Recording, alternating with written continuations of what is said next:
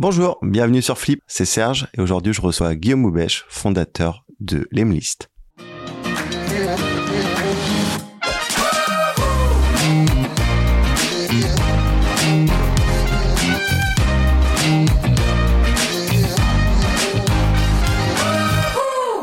Bonjour Guillaume. Salut Serge, ça va? Ça va et toi? Ça va super. Est-ce que tu peux te présenter pour ceux qui ne te connaissent pas? Je m'appelle Guillaume Houbèche, je suis le CEO et cofondateur de Lemlist, une plateforme qui aide les entreprises à rentrer en contact avec leurs futurs clients. On a lancé ça début 2018. On a plus de 10 000 clients essentiellement basés aux US. Avant de parler de Lemlist, on va, on va parler un peu de toi. À quel moment t'as flippé?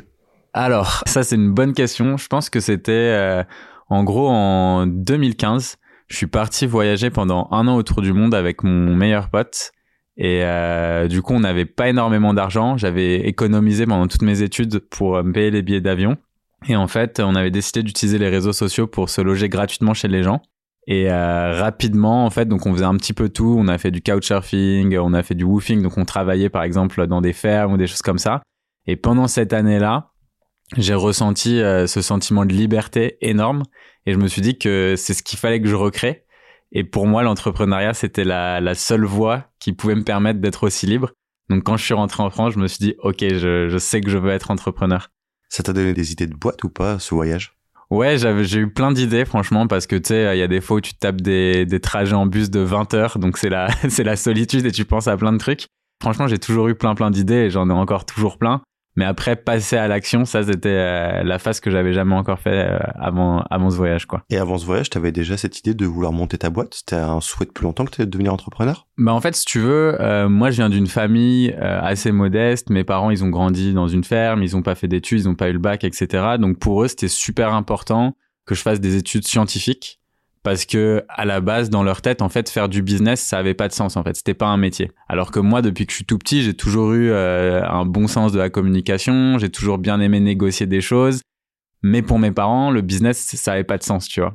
Donc en fait j'ai commencé par euh, des études scientifiques puis une école d'ingé etc et en école d'ingé c'est vrai qu'il y a eu un moment où j'ai fait une, un module un peu d'entrepreneuriat et j'ai surkiffé, tu vois. Donc pouvoir bosser sur un projet, me dire qu'il fallait le lancer, faire les études des clients, tout ça, j'ai trouvé ça génial. Et à ce moment-là, c'est vrai que ça commençait un peu plus à se concrétiser et je me disais, ok, c'est ce que j'ai envie de faire. Justement, à quel moment t'es passé à l'action? Je suis passé à l'action du coup en rentrant de Tour du Monde où euh, en fait euh, j'ai intégré HEC du coup euh, pour faire du market et euh, je me suis dit, ok, j'avais pas mal parlé avec mon père euh, pour lancer une marque de t-shirts, vu que lui, il est graphiste, donc euh, il savait imprimer sur des tissus. Et en gros, on s'est dit, bah vas-y, go. Moi, comme je suis à HEC, bah en fait, je le faisais en parallèle de mes études. Tout ce que j'apprenais en cours, j'essayais de l'appliquer pour le business et se lancer. et du coup, ça s'appliquait bien? Ça fonctionnait? Ça a été un échec. ça a été un échec, en gros, pour plein de raisons, mais bah si tu veux, il y a eu plein de trucs, tu vois. Moi, j'ai fait un peu toutes les erreurs. Genre typiquement, j'ai voulu faire le site moi-même. Donc euh, essayer de développer des trucs, ça ça a pris énormément de temps. Le site était trop lent. J'ai voulu bosser avec un freelance, mais on n'avait pas d'argent, donc euh, j'ai pris un mec en Inde qui en fait lui déléguait à quatre autres personnes. Bref, c'était c'était horrible. Après, on a réussi à sortir un truc, mais quand on sortait le site, j'étais persuadé, tu vois, qu'on allait avoir au moins des centaines de commandes. Donc pendant deux mois, j'avais mis la pression à mon père, faut que tu produises plus de t-shirts, etc. et tout. Et en fait, quand on a lancé, on a eu genre euh, six commandes. c'était essentiellement la famille et les potes. Et donc du coup après ça c'était euh, c'était quand même difficile parce que déjà un c'était avec mon père. Donc t'as ce côté où euh, mon père en fait il a toujours fait deux tafs tu vois pour essayer que mon frère et moi on manque de rien. Et là j'étais à HEC donc quand même tu vois c'est un c'est un certain c'est une certaine réputation en France donc euh, pour mes parents ils étaient contents et j'étais devenu officiellement le businessman et quand tu te rends compte que t'arrives pas à, à rendre l'appareil à ton père tu vois tu te sens tu te sens un peu mal et du coup ça a un peu on va dire terni notre relation et, euh, et je t'avoue que c'était difficile et qu'après ça, en fait, comme j'ai eu une opportunité par un pote d'HEC euh, de rejoindre une agence d'acquisition et qu'on la monte ensemble, bah, j'avoue que j'ai directement lâché parce que la relation avec mon père, ça devenait compliqué et donc j'ai préféré passer à autre chose, quoi. Et ça t'a appris quoi, ces échecs? Bah, franchement, déjà, il y avait, il y avait plein de choses, mais c'est déjà, c'est plus des apprentissages que des échecs, tu vois, parce que au final, sans ça, jamais j'aurais rejoint l'agence d'acquisition avec euh, en tête, tu vois, ce besoin de me dire, ok, genre moi j'ai déçu et j'ai laissé tomber la personne, tu vois, qui comptait le plus pour moi et que j'admirais beaucoup. et en gros me dire bah ouais tu vois là avec l'agence d'acquisition je vais pouvoir aider des gens à trouver des clients chose que j'avais pas su faire avec ma boîte avant tu vois. Et donc euh, tu vois d'avoir cette motivation c'était c'était vraiment super important. Après je pense que euh, ça m'a appris beaucoup sur la communication. Donc avec mon père c'était des relations qui au final t'as du mal parfois à dire les choses c'est un peu compliqué et tout alors qu'il faut pas tu vois quand t'es dans l'entrepreneuriat faut savoir parler, faut savoir se dire les choses, faut avancer parce que c'est le seul moyen vraiment d'avancer. Et si t'es pas aligné, c'est pas très grave, tu vois, mais il faut quand même le dire, tu vois. Et après, euh, l'autre learning qui était super important pour moi, mais c'est déjà bien s'outiller, c'est ultra important, bien faire ses recherches avant de se lancer. Et après, euh, ne pas lâcher l'affaire aussi rapidement, tu vois, parce que c'est vrai que moi j'avais lâché un peu vite, mais euh, au final tout prend du temps en business et ça je l'ai appris un peu comme ça, mais aussi avec les expériences d'après. Euh, selon toi, c'est quoi les traits de caractère d'un entrepreneur? Je pense qu'il faut être curieux parce que l'entrepreneuriat, de toute façon, c'est un apprentissage qui est constant. Moi, je pense que quand tu arrêtes d'apprendre, tu arrêtes de vivre, en fait, déjà. Donc, euh, tu vois, pour moi, l'entrepreneur, de base, il doit être curieux parce qu'il va devoir résoudre des problèmes en permanence. Ça, c'est le premier, le premier trait de caractère. Ensuite, je dirais, euh, il y a la persévérance. Euh, rien n'arrive. Euh, tu sais, on voit à la télé ou des trucs comme ça, du jour au lendemain, tu deviens ultra successful, etc. C'est pas ça la vraie vie, tu vois. La vraie vie, c'est il faut taffer, il faut faire les heures, il faut se lever tôt, euh, avoir une bonne routine, travailler, être constant. Et ça, c'est un truc qui est, qui est difficile à tenir parce que c'est sur le long terme, en fait. Et, mais au final, je dirais que c'est les deux qualités qui, pour moi, sont essentielles pour l'entrepreneuriat pour se lancer. Et euh, quand tu as fondé Lemlist, tu as fondé aussi une équipe autour de toi? Ah Ouais, alors au moment de lancer Lemlist euh, début 2018, j'avais rencontré Vianney et François, donc mes deux associés, qui eux sont sur la partie tech. Donc ce qui était très cool, c'est qu'on était super complémentaires. Moi, je pouvais gérer toute la partie business et eux euh, toute la partie tech. Et donc c'était c'était cool de voir, tu vois, que tu peux vraiment, enfin chacun peut vraiment avoir sa spécificité dans le business et du coup aider à développer rapidement eux développer rapidement la plateforme. Moi j'ai pu la vendre aussi euh, assez rapidement et ainsi de suite. Donc euh, ouais c'était cool. Et justement comment tu fondes une bonne équipe? C'est quoi selon toi les critères d'une bonne équipe? Alors euh, il y a des trucs que je pensais être très bullshit au départ Genre typiquement, tu sais, on te dit euh, écris tes valeurs, euh, et ta mission, machin, etc. Mais en fait, tout ça, c'est super important. C'est-à-dire que euh, les valeurs, donc tes propres valeurs, déjà, je pense que chaque personne, peu importe que tu sois entrepreneur ou pas, tu devrais écrire sur un papier tes valeurs. Tu vois, qu'est-ce qui est important pour toi? Dans ta vie, dans ta façon de faire. Et ça, c'est, ça doit être ta ligne de conduite en fait. Pour et tu dois le renforcer en le potentiellement en regardant toutes les semaines ou tous les jours. Tu vois, c'est c'est très important. Donc pour le recrutement, pour moi, c'est la même chose. Au final quand tu recrutes des gens, s'ils ont pas les mêmes valeurs que toi avec ta boîte, ça va pas fitter, ça va pas fonctionner en fait. Et pour moi, quand tu as les mêmes valeurs que la personne, peu importe euh, les hauts et les bas qui arrivent, tu sais que tu es aligné dans la façon de faire et dans la façon de fonctionner. Donc ça, c'est super important. Donc pour donner un, exemple très concret, pour qu'on puisse, euh, ça sera peut-être, ça sera peut-être plus parlant. Chez nous, tu vois, la partie euh, curiosité, elle est très importante. Donc on veut que les gens puissent se former d'eux-mêmes. Donc typiquement en entretien, on va leur demander OK, comment est-ce que tu t'es formé récemment? Qu'est-ce que tu as appris récemment Ça peut être un truc perso, tu vois, genre en mode j'ai commencé à faire euh, de la cuisine taille ou ça peut être un truc euh, très spécifique, genre je me suis formé à coder euh, front-end, HTML, CSS, un truc comme ça, tu vois. Mais si quelqu'un me dit genre bah rien, ben moi je me dis OK, cette personne en dehors de ce qu'il fait, il se forme pas, il a pas cette curiosité, tu vois. Et ça c'est un un problème, tu vois. Donc pour moi c'est red flag et je me dis c'est pas des gens qu'on a envie de recruter parce qu'on sait qu'en fait ils vont attendre qu'on leur donne euh, tout le temps une tâche à faire, qu'ils seront pas forcément autonomes, qu'ils n'ont pas ce côté de, de, drive, tu vois. Je, tu vois, en, juste en avec une petite phrase ou quelques petites questions, tu peux savoir globalement où la personne se trouve et ça c'est très cool. Et euh, du coup, comment tu fédères euh, ton équipe autour de ta vision à toi? Alors ça aussi, c'est déjà, je pense que ça c'est ce qui est clé, c'est la communication. Donc euh, au moment de l'entretien et euh, quand les gens arrivent, c'est super important de faire euh, des présentations. Genre je le fais régulièrement à toute l'équipe, je dirais au moins une fois par quarter, où j'explique genre quelle est la mission, pourquoi est-ce qu'on fait les choses, et aussi vraiment creuser, tu vois. Ah, il y a un truc que j'aime bien utiliser, c'est les 7 why, tu vois, ou les 5 why, ou tu vois, genre tu peux le faire comme ça, mais c'est par exemple si tu prends l'Emlist, à la base qu'est-ce que c'était? l'Emlist si t'es très terre à terre, un outil qui envoie des mails de prospection. Ça c'est très à terre oui, mais qu'est-ce que c'est vraiment l'Emlist, tu vois? Et là, tu vois, tu commences à creuser. Et tu dis, en fait, c'est un outil qui te permet de rentrer en contact avec des gens que tu connais pas. Ok, mais qu'est-ce que c'est l'Emlist? Bah, C'est un outil qui te permet de rentrer en contact avec des gens que tu connais pas pour développer ton business. Qu'est-ce que c'est l'Emlist? Bah, C'est un outil qui te permet de développer ton business.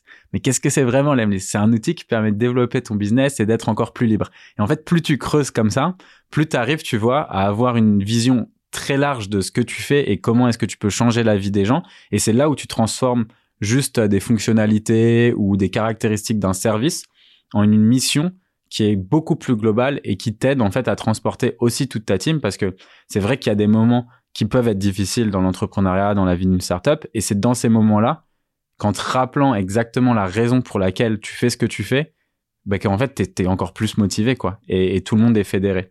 Et donc, je pense que communication avec la team, donc bien présenter ses objectifs de façon claire, pourquoi tu fais les choses, où est-ce que tu veux aller, mettre en place des objectifs aussi qui soient communs, combien on veut atteindre de chiffre d'affaires, combien on veut atteindre de clients, ce genre de choses, tu vois, par mois, que ce soit très précis pour que tout le monde se sente dans le même bateau. Ça, c'est ultra important. Et après, bien fédérer une équipe, c'est euh, potentiellement faire en sorte que tout le monde puisse interagir, tout le monde se sente, puisse se sentir inclus aussi dans l'équipe. Et ça, tu vois, nous, on fait toutes les semaines. On est 35 aujourd'hui, 38. Et en gros, toutes les semaines, on fait euh, une heure de team meeting où ça va très vite. Où en gros, c'est moi, je présente peut-être cinq minutes, tu vois, les chiffres euh, de la semaine, etc. Tout ça, où on en est par rapport à nos objectifs. Ensuite, les head-off de chaque département font des grosses annonces s'ils ont bossé sur des gros projets ou des choses comme ça. Ensuite, je fais la partie kudos, donc euh, je récompense, enfin tu vois, je, félicite des gens qui ont fait des, des tâches qui sont stylées ou qui ont accompli quelque chose de stylé la semaine d'avant. Ensuite, il y a les devs qui présentent les nouvelles features du produit. Et ensuite, on a choisi euh, la semaine d'avant, donc on vote chaque semaine pour un sujet de brainstorm et on passe en gros 35 à 40 minutes avec toute l'équipe à brainstormer sur un sujet. Donc ça peut être aider les devs pour une tâche, aider les sales pour une tâche, aider le marketing, mais tout le monde donne son avis. Et là, du coup, tu as tout le monde qui commence à apporter sa pierre à l'édifice et tout le monde se sent vraiment inclus. Et du coup, ça les forme aussi, en fait. Et ça les forme de ouf, ouais.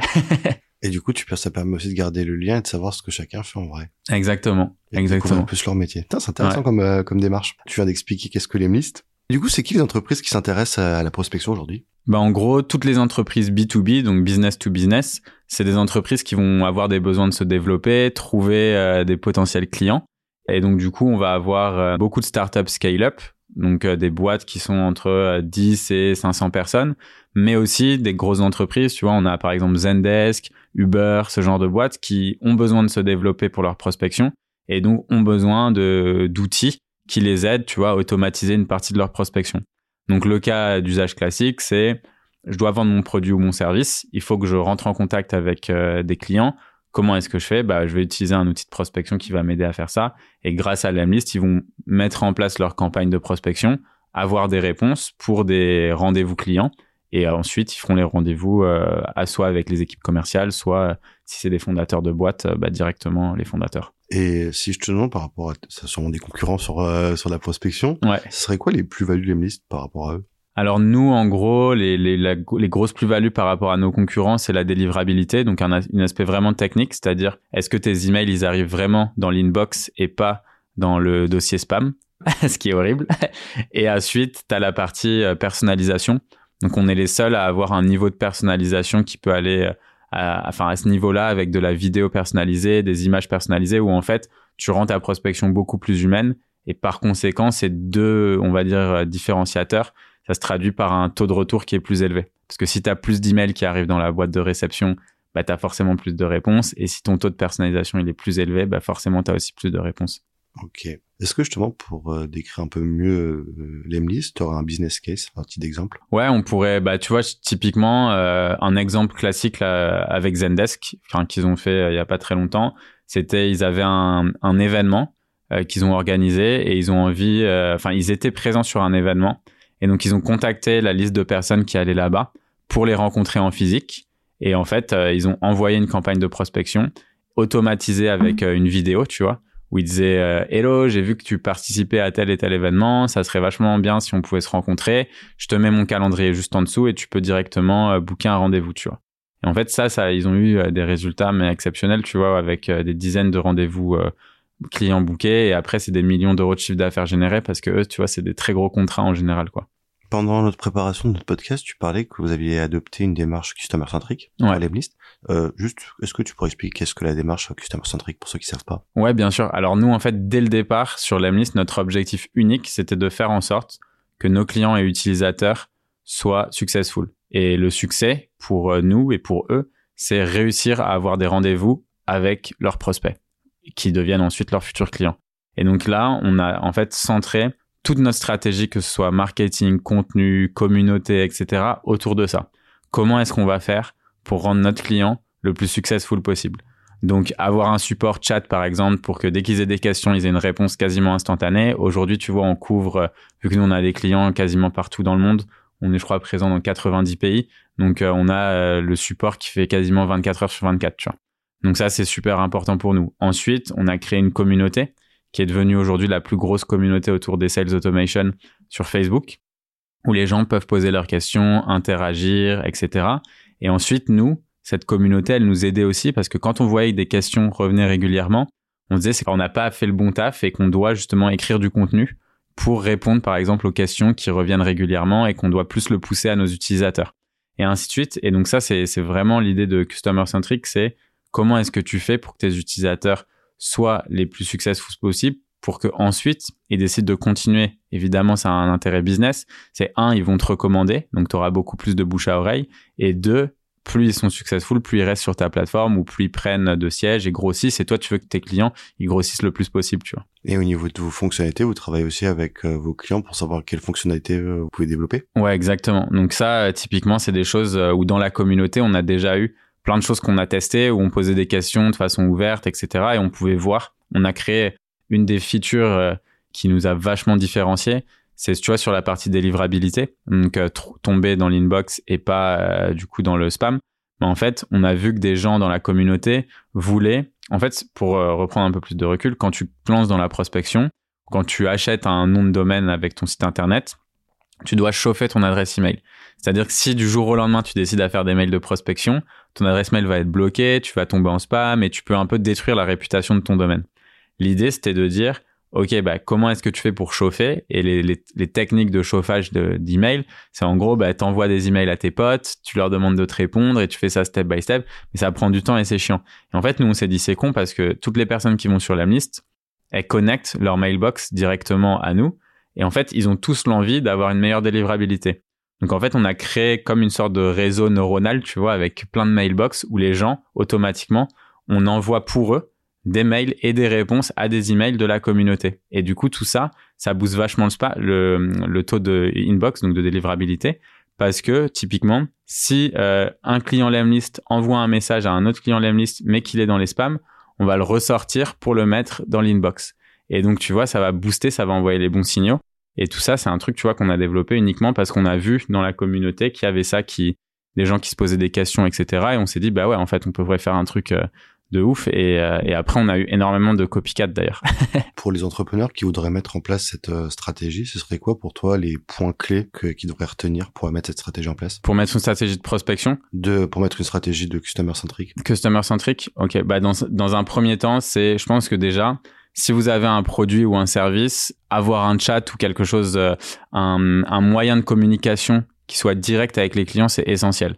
Si c'est par mail, genre adressez-vous à support, etc., c'est compliqué. Donc il faut être très très proche de ses clients. Moi, dès le départ, tu vois, il y a plein de clients qui euh, que j'ai ajoutés sur Messenger, avec qui je discutais dans Slack, WhatsApp, enfin peu importe, mais en tout cas, avoir quelque chose de direct. En fait, il faut que tu considères tes clients un peu comme tes potes. En tout cas, dans la façon dont tu communiques avec eux, ça sera le seul moyen d'avoir vraiment les meilleurs insights. Donc euh, comprendre que eux puissent totalement se lâcher avec toi parce que sinon tu vois tu vas avoir euh, tu garderas une relation un peu formelle et les gens n'oseront pas exactement te dire quels sont leurs besoins tout ça. Donc ça c'est très très important.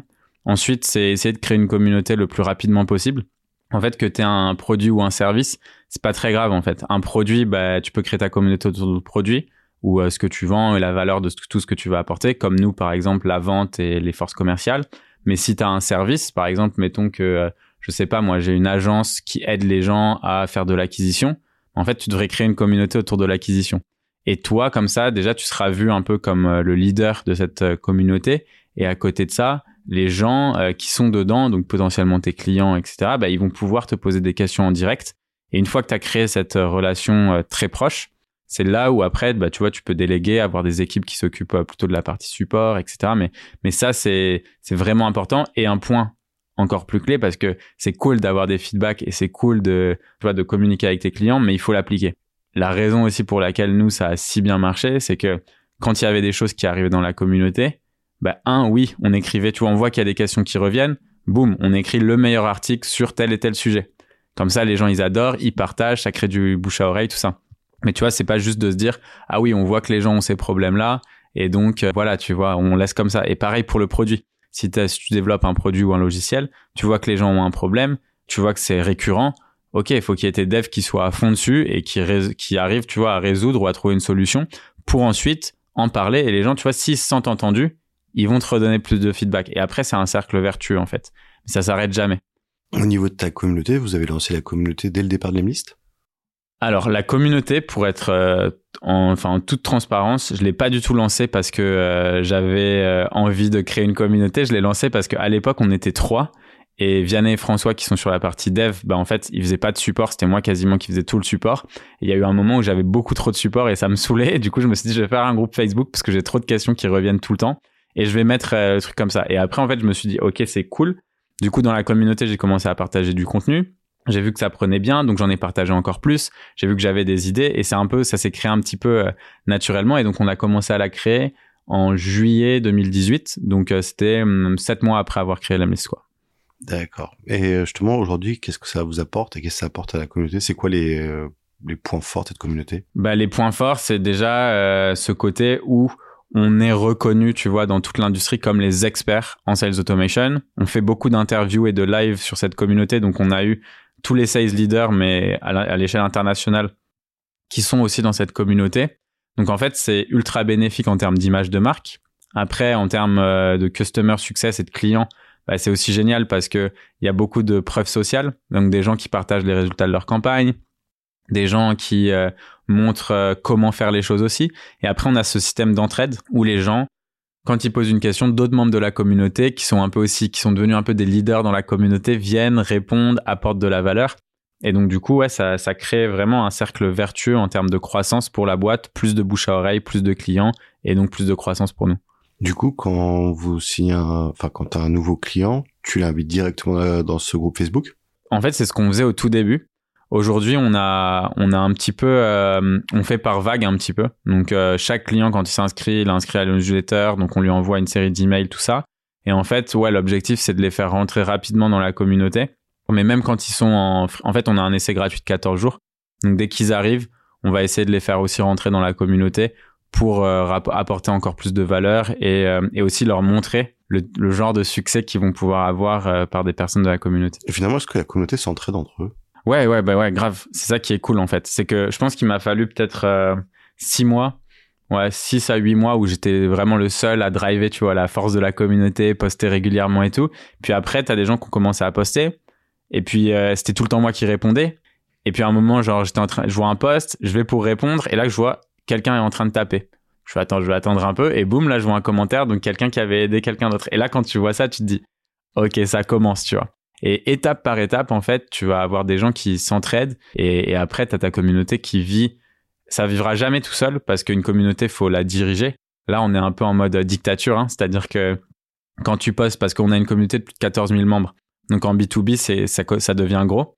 Et en fait, quand les gens postent, il doit y avoir une validation par un admin. Les admins, c'est nous, en fait. Et quand on voit qu'il y a des gens qui veulent faire du spam ou des trucs comme ça, genre euh, venez voir mon nouveau service ou des trucs comme ça, parce que t'en as toujours sur des grosses communautés, bah eux on les gère direct, tu vois. Et pareil, tu vois, dès qu'on voit que des gens euh, font des commentaires agressifs, racistes ou autres, pareil, tu vois, c'est euh, c'est directement headshot ban. Merci Guillaume. Avant de terminer ce podcast, on va passer au Flip and Curious. Si je te demande une startup pour un entrepreneur à découvrir. alors, si vous n'avez pas encore utilisé Notion, allez-y c'est le feu. Nous, ça fait deux ans qu'on est dessus. C'est un outil qui te permet du coup de centraliser toute ta base de connaissances, gérer tes to-do et aussi euh, tous tes roadmaps, euh, Gantt, euh, etc. Donc c'est vraiment génial. D'accord. Les valeurs de Guillaume Moubèche Ah, mes valeurs, c'est une bonne question. Moi, j'ai donc mes valeurs, c'est euh, bah, déjà d'aider les autres un maximum. Donc ma mission sur les prochaines années, c'est d'aider plus d'un million d'entrepreneurs à lancer un business rentable. L'entraide, c'est super important euh, bah, je pense que, comme je disais tout à l'heure, euh, la curiosité, tu vois, donc toujours apprendre, ça, fait vraiment partie euh, de mes valeurs. Et je dirais aussi euh, peut-être euh, la gentillesse. Je pense que d'être gentil, c'est un truc. les gens pensent que c'est une faiblesse, la gentillesse, alors que Moi, je pense que c'est justement une force d'être gentil. C'est un truc dans que ce soit dans la vie ou que ce soit dans le business. Je suis très croyant dans le karma et je pense que tu vois, si tu fais du bien autour de toi, il y aura du bien qui t'arrivera. Et donc ça, je dirais, si on doit prendre que trois de mes valeurs, ça va être ça. je suis d'accord avec toi sur la gentillesse et la curiosité aussi. Ton prochain grand flip, c'est pour quand? C'est c'est une bonne question. Bah là, il y a, je pense qu'il y a un truc qui arrive euh, qui arrive bientôt qu'on va lancer. On va lancer justement des formations pour euh, encore plus aider nos clients à être, à être successful dans leur campagne parce que tu vois, c'est bien de fournir un outil, c'est bien de fournir du contenu, mais parfois en fait, euh, les gens ont besoin d'un peu plus. Donc formation, accompagner, etc. Ça arrive bientôt. Très bien. Merci beaucoup Guillaume d'avoir participé à Flip. Merci à toi Serge. C'est un plaisir et nous on se retrouve très bientôt pour un nouvel épisode. Au revoir. Si vous avez aimé, n'hésitez pas à liker, partager et commenter. Et vous, le grand flip, c'est pour quand?